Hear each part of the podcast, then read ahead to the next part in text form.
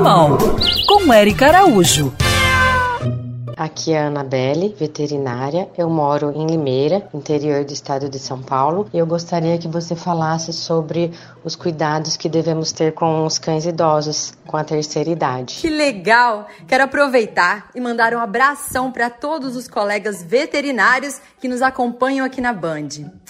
Ah, esses vovôs e essas vovós de quatro patas. Os pelos vão ficando branquinhos, faltam alguns dentes na boca, fica difícil de andar, de ouvir. É, mas tudo isso faz parte da terceira idade que chega também para os animais, junto com reumatismo, hepatite, diabetes, catarata e tantos outros probleminhas de saúde.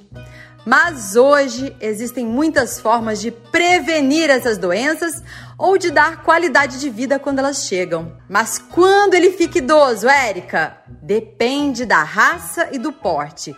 Se são pequenos, é em torno ali de 8 anos. E se são de grande porte, envelhecem mais cedo. O mais importante é fique atento a qualquer alteração de comportamento. Tem gente que me diz: Ih, parece que meu cachorro ficou lelé da cuca. E é isso mesmo. Com a idade, eles podem ter demência sim.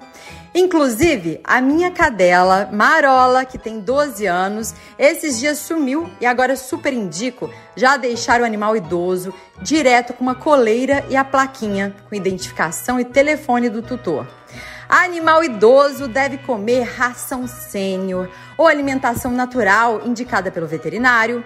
Muitas vezes tem que usar vitaminas e vários outros recursos integrativos. Por isso, ó, leve ao médico veterinário pelo menos uma vez ao ano.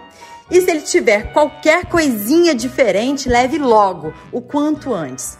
E acredite, você vai gastar muito menos dessa forma e o seu mascote vai viver muito mais.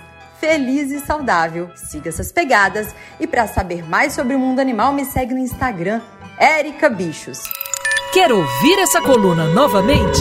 É só procurar nas plataformas de streaming de áudio. Conheça mais dos podcasts da Band News FM Rio.